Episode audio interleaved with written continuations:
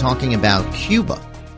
And uh, very pleased to have back on the program uh, a great friend, someone who uh, does a fantastic job as uh, editor in chief of the Pan Am Post. He's based now in Florida, originally from New Zealand. He's lived in Canada, Ecuador, Colombia, and also New Orleans. Fergus Hodgson is with us, just back from a visit to the country of Cuba. Fergus, how are you, sir? Welcome. I'm doing great, Jeff. Thanks so much. Well, welcome back to the program, and uh, very pleased to uh, hear from you this morning, uh, Fergus. So much talk about Cuba. I mean, the Pope's been there. We've had uh, all these uh, new initiatives to restore relations, and I keep hearing from people in the business community that are just licking their chops, can't wait to do business in Cuba. But what's really going on there, Fergus? Just as you said, there's just so much to correct. The the problem is that let me give you one example. Last night I went to a panel here in Fort Lauderdale, just north of Miami. And we watched this ABC News clip of the history of Cuba. And I was just in pain watching this, how they misrepresented both what the history of Cuba and what is going on right now. And I wanted to go to Cuba. I've, I've been following it for a long time, but I wanted to go there and see what is it like. What do the people actually think? I, I think the the real um, lost truth in this is that Cuba is led by gangsters and they have done nothing to relinquish any of their positions since the supposed dipl- diplomatic relations. In fact, they've become more brutal. So Obama has achieved nothing other than a few prisoner releases, which could have been, which, really amount, amount to nothing long term. And at the same time, Cuba is actually expanding its foreign intervention in other, other parts of the world. Uh, Raul is the one, I guess, who's uh, now in charge. Uh, Fidel, we keep hearing he's ill. I mean, he's not involved in, in the leadership, is he, Fergus? No, he's more of a, I guess, a symbolic figure now. I mean, mm. he's pushing 90 years old, or I, I'm thinking he's thinking maybe he's 90 at this point, so really old.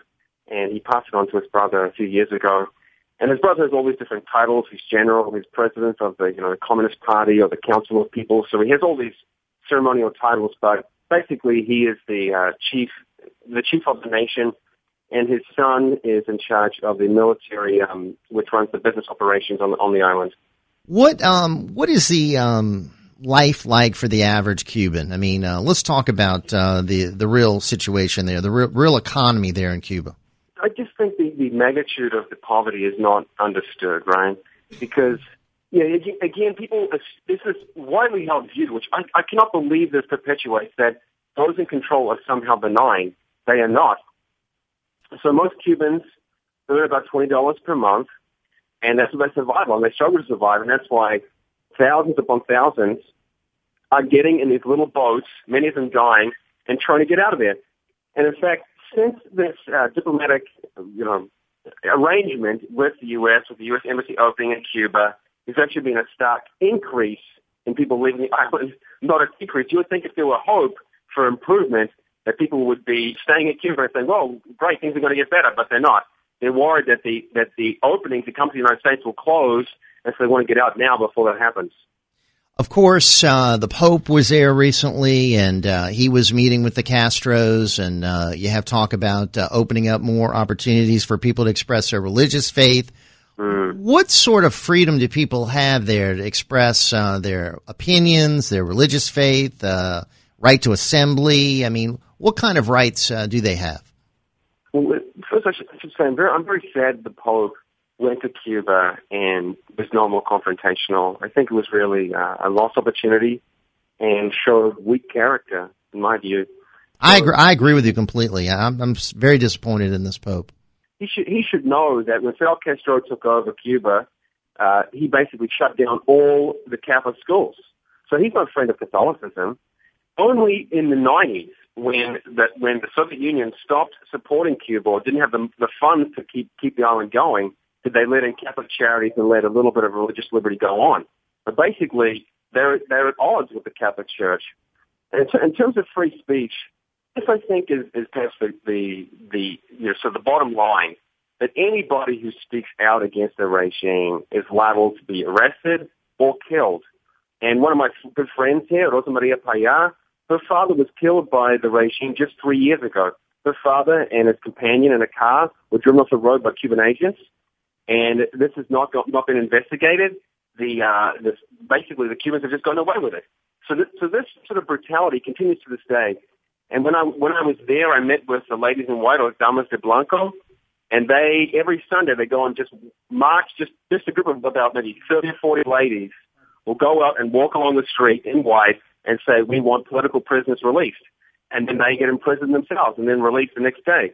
So basically, that, that those those arrests have actually gone up since this arrangement. So I don't really know what I don't know what anyone is celebrating in terms of the diplomatic, you know, um, diplomatic arrangement. But nothing, nothing good has happened for the Cubans. And, and, here's what I'm thinking. You know, all these business leaders here, they said, "Oh, well, we're going to have more trade with uh, Cuba. Can't wait for uh, you know more of economic ties with Cuba." Any any money that is, that is made here, I don't think it's going to be going to the Cuban people. Isn't it just going to be used by the regime to uh, increase their oppression and to support uh, terrorism abroad? Yeah, yeah. This Jeff, I don't like. They're, they're often these often socialists, and fact, or progressives, throw in this word, word exploitation or unfair. Mm-hmm. But I really think that the people of, of Cuba are exploited. So many women do prostitution because they have no other choice. Everyone, it's well known that Cuba is a place for cheap prostitution. That that when you go to a hotel, the hotel workers get paid yeah twenty bucks a month. Even if you pay a normal rate of fifty to hundred dollars for for a room in, in one of the nicer hotels, the the people working they get paid almost nothing.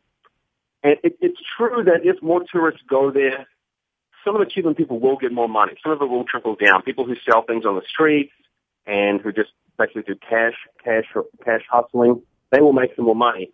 But it's also true that yes, the regime, they control the island. They control the economy. It's a Soviet economy. No, there's no private corporation on the island with, with a majority uh, foreign ownership. It's all owned by the Cuban, Cuban regime.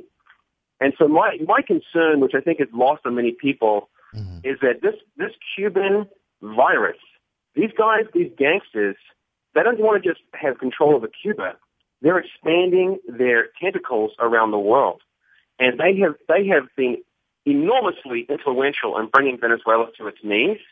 And they have, uh, they, they're promoting this, this propaganda network, Telesur, which has um, affiliates all around Latin America, even an English channel.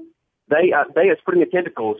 They're giving haven to the FARC of Colombia, this, this Marxist, a bunch of murderers who have been leading um, violent attacks in in, in, mm. in um, Colombia for something like 60 years.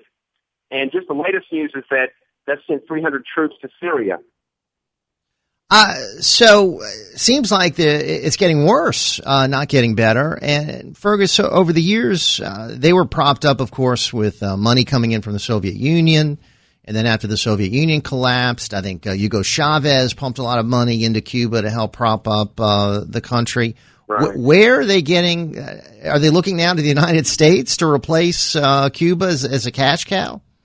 Well, it's true. It's true that the Venezuelans simply can't afford to prop up Cuba anymore. And I mean, the Venezuelan economy is just uh, just in, in a ruin. So they really have little choice but to try and sell something. And because they have no real industry, I mean, they sell a bit of tobacco, cigars, or bitter sugar, whatever. They've got these Soviet industries, but those are really pitiful. The only thing they really have to sell is, you could say, is, is the natural resource, the tourism, come and stand our beaches, right? Right. And so they are, they're doing their best to bring in tourism dollars. And of course, the U.S. would be a huge market for them. However, they're not, I'm somewhat confused about that because they they have been careful with that. For example, there there are businesses here in Miami that want to send ferries to Cuba. That you just get on a ferry rather than having to pay, pay for a flight, which is about five hundred dollars. And they actually have approval from the Obama administration or from the U.S. State Department.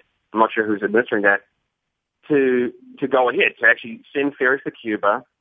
But the Cuban regime are the ones who's reject, who who have rejected that. I'm not sure why. I guess they prefer that people do the Canadian route. Most Canadians go and just fly to certain uh, remote uh, resorts, which and don't really mix with the people. Maybe they're afraid that a flood of Americans right to Havana or right to where it's the worst would be bad publicity. Wow. So because because if people would if people would go directly mm-hmm. to see the way the Cubans live, right. I think all this is pretty uh, images that say Michael Moore with the, what's it, Sicko, that film about how lovely the healthcare is, or right. education, or whatever. I think they would realize it's all a lie. You know, uh, I, I'm looking here at some of your pictures, uh, Fergus, and uh, some of these cars uh, from the 50s and 60s. I mean, yeah, yeah. it's amazing, isn't it? I mean, these are the cars on the road there. They are, yeah. There, there are a few foreign uh, cars that are newer, but the people have so little money. That's what I want to convey to that the real money is coming from exiles who send it back to their family. And so there are almost two Cuban economies. One, one of people who try to live in Cuba, you know, just on their own means, which is almost impossible, and then those who live off support elsewhere, right? Because I, I use one example in, in my article of a guy trying to sell me a newspaper, the Granma, the official communist newspaper, and he sells it for about four cents, right? He sells this newspaper for four cents a, a, each, and that's that's he's trying to make a salary out of that, right? Unbelievable. And he was he was trying to sell to me for a dollar, and I knew that was a lie, so I didn't pay him. But um, but I just I, I don't even know what to say because how do you make a living if you're selling your, your newspaper for four cents? Uh, but doesn't that just show you right now the failures of communism? I mean, uh, this is just uh, a great example of, of, how to ruin a country. Jeff, it's not. I mean, it's ruined millions of people's lives. I just, I just, you know, I, I mean, I'm not going to be a fan of communism, Jeff. I mean, I think it's, I think it's just a plague. And yeah, I'm, I'm the, the saddest thing to me is that there's not the sort of strength of will or belief in the American ideal here.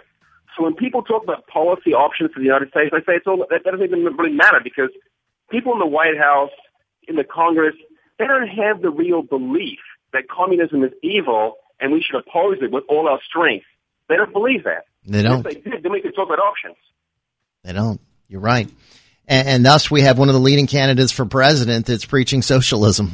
And um, I, can't, I can't believe that. I came to the United States to be a freer man, and here we have people wanting socialism. What is? I I I, I don't have no words for this, Jeff. Yeah. Well, we need to keep uh, keep fighting, Fergus. And let me just applaud you for what you're doing. Fabulous work. And uh, we're going to link to this. And uh, listen, want to have you back on regularly. Fergus Hodgson with us, editor in chief of the Pan Am Post. Uh, we appreciate his insights uh, just back from Cuba. All right, a lot more to get to. Hang on with us. It's ringside on WGSO.